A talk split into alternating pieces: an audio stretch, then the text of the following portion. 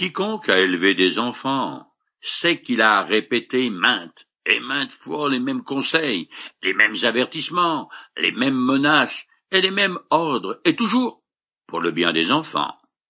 Ce n'est qu'une fois arrivé à l'âge adulte, et après être moi-même papa, que je me suis rendu compte combien toutes les répétitions que j'avais subies de la part de mes parents, et qui m'avaient rabattu les oreilles, étaient utiles et salutaire. Dieu, le Père céleste, agit de même avec ses enfants. Les épîtres du Nouveau Testament contiennent les mêmes exhortations dites et redites dans des circonstances où, sous des aspects différents. Pareillement, Moïse, le porte-parole de l'Éternel, met constamment en garde les Israélites contre l'idolâtrie qui ouvre toute grande la porte aux pratiques occultes. Une fois Israël établi en Palestine, la religion cananéenne va être de loin le plus grand danger qui guettera le peuple de Dieu. Ce sera son talon d'Achille et un piège épouvantable dans lequel il tombera à maintes reprises. D'ailleurs, c'est ce péché qui entraînera désastre sur désastre, les invasions étrangères, la ruine et finalement l'exil. Voilà pourquoi, sentant ce danger, qui dans l'ombre guette le peuple de Dieu, nous lisons sans cesse les mêmes exhortations de Moïse. D'accord. Ni vous ni moi ne nous inclinons devant une idole fabriquée en métal. Quoique la voiture. Bon, passons. Mais qu'y a-t-il dans ma vie qui retient toute mon attention et mon énergie? Qu'est-ce qui contrôle mon temps, mon argent et mon cœur? Je continue à lire dans le chapitre 18 du Deutéronome. Lorsque vous serez entrés dans le pays que l'Éternel votre Dieu vous donne, n'allez pas imiter les pratiques abominables du peuple qui habite actuellement. Qu'on ne trouve chez vous personne qui immole son fils ou sa fille par le feu, personne qui pratique la divination, qui recherche les présages, consulte les augures ou s'adonne à la magie, personne qui jette des sorts, consulte les spirites et les devins ou interroge les morts, car le Seigneur a en abomination ceux qui se livrent à de telles pratiques, et c'est parce que les peuples qui habitent le pays où vous allez entrer s'y adonnent, que l'Éternel votre Dieu va les déposséder en votre faveur. Quant à vous, soyez irréprochables envers l'Éternel votre Dieu. Ici nous est donnée la liste de l'Ancien Testament la plus complète des pratiques occultes de l'époque de Moïse. Les habitants de Cadaan s'adonnait à toutes celles qui sont énumérées ici, mais il est interdit au peuple de Dieu d'y recourir, car il ne faut surtout pas qu'il participe aux activités du royaume des ténèbres. En effet, il ne faut pas se leurrer. Derrière toute idole se cache un démon, et toutes ces pratiques font intervenir des esprits méchants au service de Satan. Pour être d'actualité, on peut rajouter à la liste occulte cananéenne certains astrologues, cartomanciens, diseuses de bonne aventure, et guérisseurs qui aussi risquent fort de vous connecter avec un ange déchu, ce dont vous pâtirez tôt ou tard, soyez-en sûrs.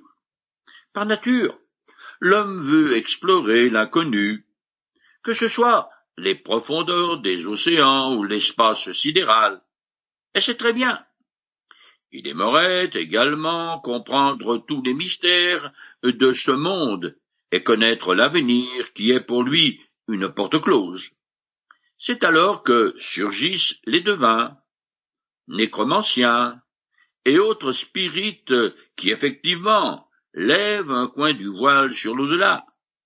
Mais il est bien petit et très mensonger, car il ne faudrait quand même pas s'imaginer que les démons vont dire la vérité, et rien que la vérité. Certes, ils lâcheront un peu de lest en donnant quelques informations justes, mais elles seront mélangées avec beaucoup de faux. Jésus a dit que Satan, depuis le commencement, est un meurtrier. Il ne se tient pas dans la vérité, parce qu'il n'y a pas de vérité en lui.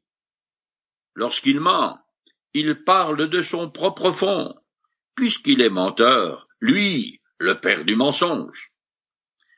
Toutes les formes de sorcellerie, de magie et de pratiques occultes sont fortement interdites par Dieu, car elles sont idolâtres et d'origine diabolique. Pire encore, il existe aussi des associations sataniques ou lucifériennes qui, littéralement, adore le diable.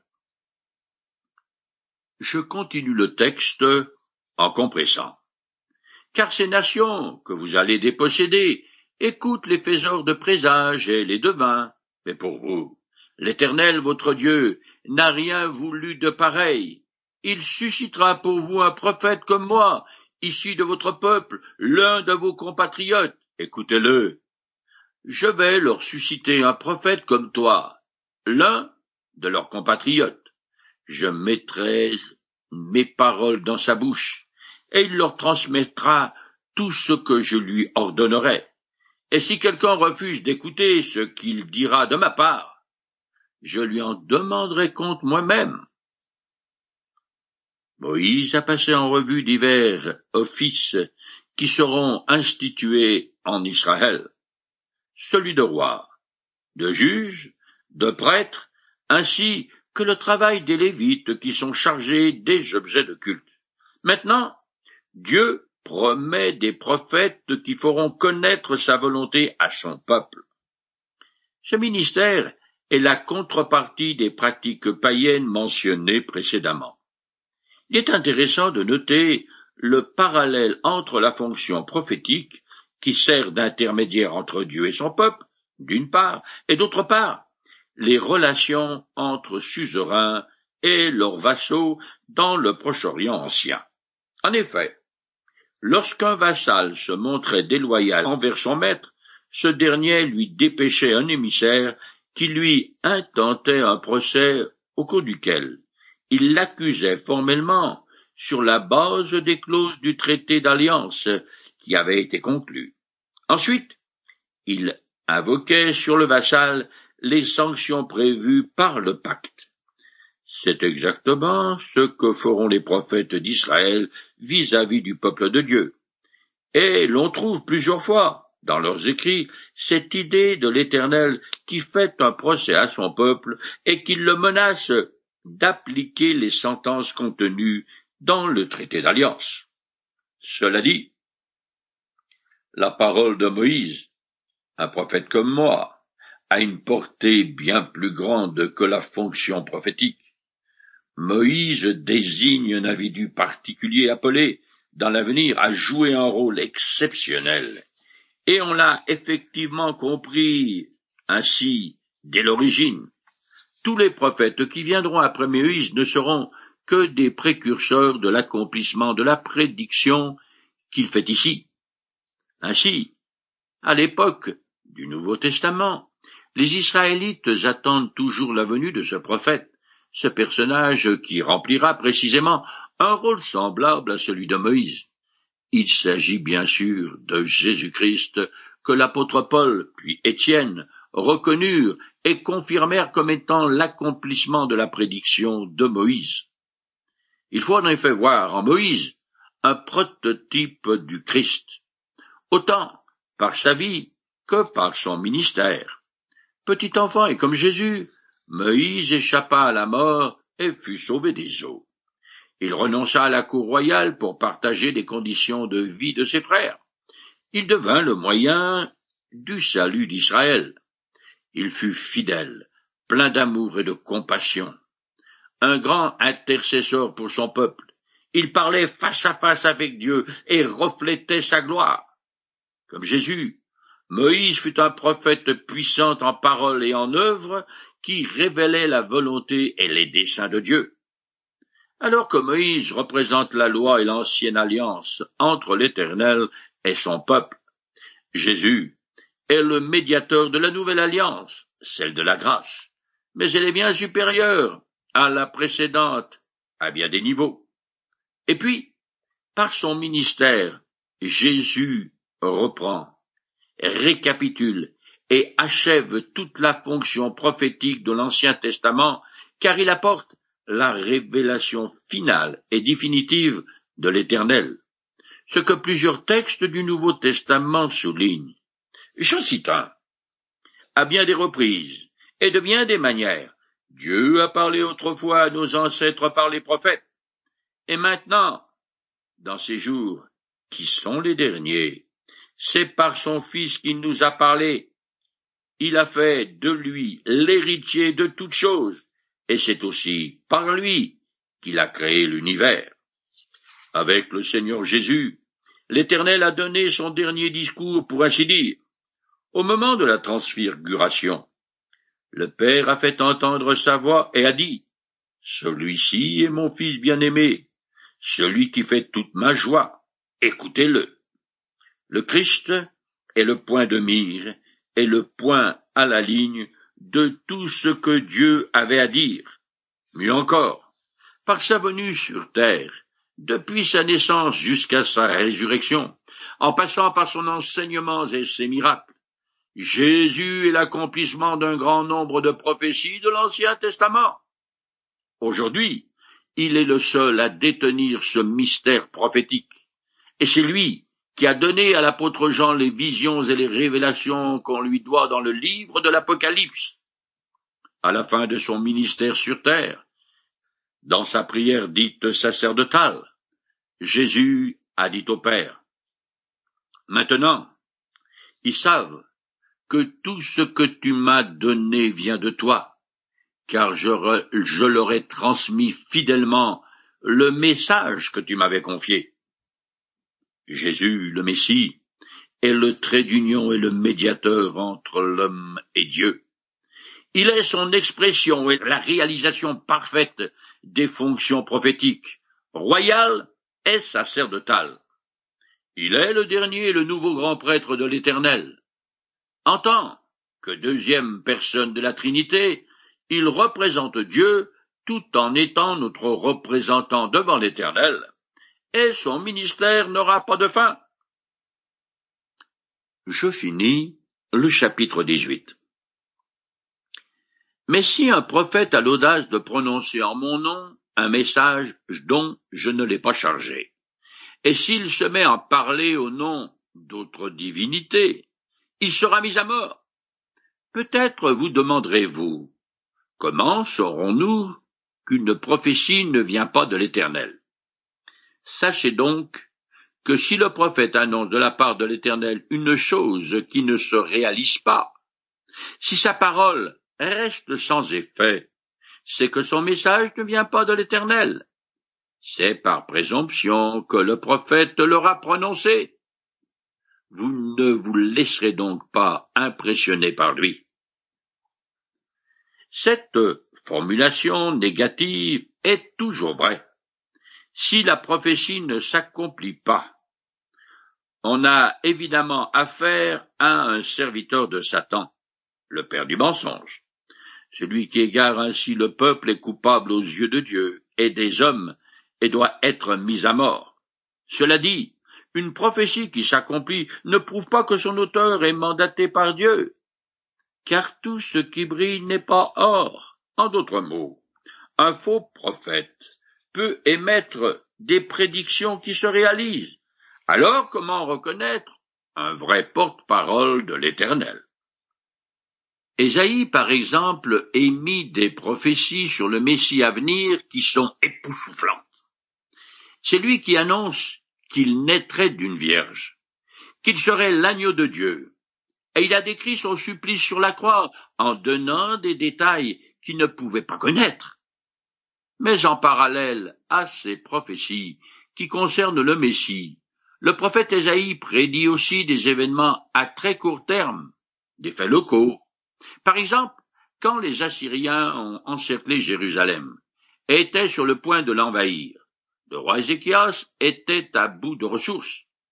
À ce moment-là, Ésaïe est allé le trouver et lui a dit, Voici ce que l'Éternel déclare au sujet du roi d'Assyrie. Il n'entrera pas dans la ville. Aucun de ses archers n'y lancera de flèches.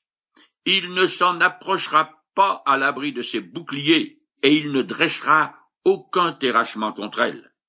Il s'en retournera par où il est venu, sans entrer dans la ville. L'Éternel le déclare. Si l'un des soldats assyriens avait tiré une seule flèche au-dessus de la muraille de Jérusalem, comme ça, juste pour se distraire, Ésaïe aurait menti. N'étant pas un vrai prophète de l'Éternel, il se serait exposé à la peine de mort. Cependant, il a dit la vérité. Selon l'histoire qui nous est parvenue dans la nuit suivante, cent quatre-vingt-cinq mille soldats assyriens sont morts de façon soudaine et inexplicable. Alors, ceux qui restaient de l'armée ont plié bégage et sont retournés chez eux. En ce qui concerne au XXIe siècle, le ministère prophétique tel qu'il est dans l'Ancien Testament n'existe plus. Car, comme je l'ai dit, la personne de Jésus-Christ est la fin de la révélation. Par contre, il y a encore de nouveaux faux prophètes, des messagers de Satan, qui altèrent la parole de Dieu et créent des sectes. Il faut donc rester sur le qui-vive. En annonçant toutes les lois qui concernent les juges, les rois, les prêtres, les lévites et les prophètes. Moïse jette les bases des institutions qui vont structurer et organiser Israël en tant que nation. Cependant, ces règles ont d'abord pour objectif de maintenir le peuple fidèle à l'alliance que l'Éternel a conclue avec ses ancêtres, du plus insignifiant des Israélites au plus éminent. Tous doivent pratiquer la justice, rendre un culte à l'Éternel, respecter toute la loi et rejeter toutes les pratiques cananéennes idolâtres et donc l'occultisme sous toutes ses formes. Nous arrivons au chapitre 19 où est énoncée une série de lois civiles et domestiques accompagnées des sanctions pénales si elles sont violées. Ces règles se succèdent sans qu'il y ait un enchaînement logique. Je commence à lire. Lorsque l'Éternel votre Dieu aura fait disparaître les nations dont il veut vous donner le pays, quand vous les aurez dépossédés, et que vous serez établis dans leurs villes et dans leurs maisons, vous mettrez à part trois villes au milieu du pays que l'Éternel votre Dieu vous donne en possession. Vous y ferez aboutir des routes pour qu'un meurtrier puisse y chercher refuge, et vous partagerez en trois districts tous les territoires du pays que l'Éternel votre Dieu vous donne. Voici dans quel cas le meurtrier pourra se réfugier dans l'une de ces villes et y avoir la vie. S'il a tué son prochain involontairement sans avoir jamais eu de haine contre lui auparavant. Ce sera le cas, par exemple, s'il s'est rendu avec son camarade en forêt pour y couper du bois, et si pendant que sa main brandissait la hache pour abattre un arbre, le fer s'est détaché du manche et a touché son compagnon qui en est mort. Cet homme-là pourra s'enfuir dans l'une de ces villes et avoir la vie sauve. Il ne faudra pas que l'homme chargé de punir le crime le poursuive avec colère et, la distance jusqu'à la ville étant trop longue, le rattrape et le met à mort alors que cet homme n'a pas mérité d'être mis à mort. En effet, il n'a jamais eu de haine contre celui qui l'a tué. Chez les peuples anciens régnait, comme aujourd'hui encore, chez les Arabes, le droit et même le devoir de la vendetta. Tout homicide, quel qu'il soit, volontaire ou pas, doit être vengé par le plus proche parent de la victime. La loi de Moïse règle cette pratique. Le droit de vengeance est limité au cas de meurtre et non d'accident. Trois villes avaient déjà été désignées comme lieu de refuge dans le territoire conquis à l'est du Jourdain. En s'y rendant, une personne qui a commis un homicide échappe aux vengeurs de sang. Ensuite a lieu son procès en bonne et due forme, et si elle est reconnue coupable d'homicide involontaire, mais non de meurtre, la personne est à l'abri du vengeur de sang, à condition toutefois qu'elle reste dans la ville de refuge. Elle ne pourra la quitter qu'à la mort du grand prêtre alors en exercice. Cette législation a des points communs avec divers codes pénaux du Proche-Orient ancien. Cependant, la loi de Moïse attribue une plus grande valeur à la vie humaine. Je continue plus loin. Mais si un homme est animé de haine contre son prochain, s'il lui dresse des embûches, l'attaque et le frappe mortellement, puis va se réfugier dans l'une de ses villes, les responsables de sa ville enverront quelqu'un le chercher et ils le livreront à celui qui est chargé de punir le crime, et il sera mis à mort. Vous ne vous apitoierez pas sur lui, mais vous purifierez Israël du sang d'un innocent qui a été versé, et vous vous en trouverez bien. Le sang innocent est celui de la victime d'un meurtre. Il souille le pays aussi longtemps qu'il n'a pas été lavé par celui du meurtrier. C'est au responsable de la ville du meurtrier qu'incombe le devoir de régler cette affaire. Dans les sociétés patriarcales, les membres les plus âgés des familles, des clans et des tribus détenaient le pouvoir et constituaient l'autorité locale qui exerçait la justice et s'occupait des affaires courantes. Je sais bien que la loi du talion, la règle qui consiste à laver le sang de la victime avec celui du meurtrier, est très très choquante pour les tendres oreilles de la plupart des gens du unième siècle. Il faut reconnaître que la justice divine a peu de rapport avec les détours et les contours de nos tribunaux humains, qui évoquent les faiblesses humaines et toutes sortes de circonstances atténuantes. Voilà un sujet qui ne manque pas de soulever les passions ou, tout au moins, d'animer une bonne discussion. Mais mon but est simplement de commenter la loi de Dieu dès que Moïse et les Israélites la comprenaient et devaient la respecter. Je continue. Lorsque vous serez établis dans le pays que l'Éternel votre Dieu vous donne en partage, vous ne déplacerez pas les bornes qui marquent les limites de la propriété de vos voisins qui auront été fixées par les premiers arrivés. Il n'y a pas de lien logique entre l'ordonnance qui précède et les suivantes, sinon que le fil conducteur est de restreindre les vices humains.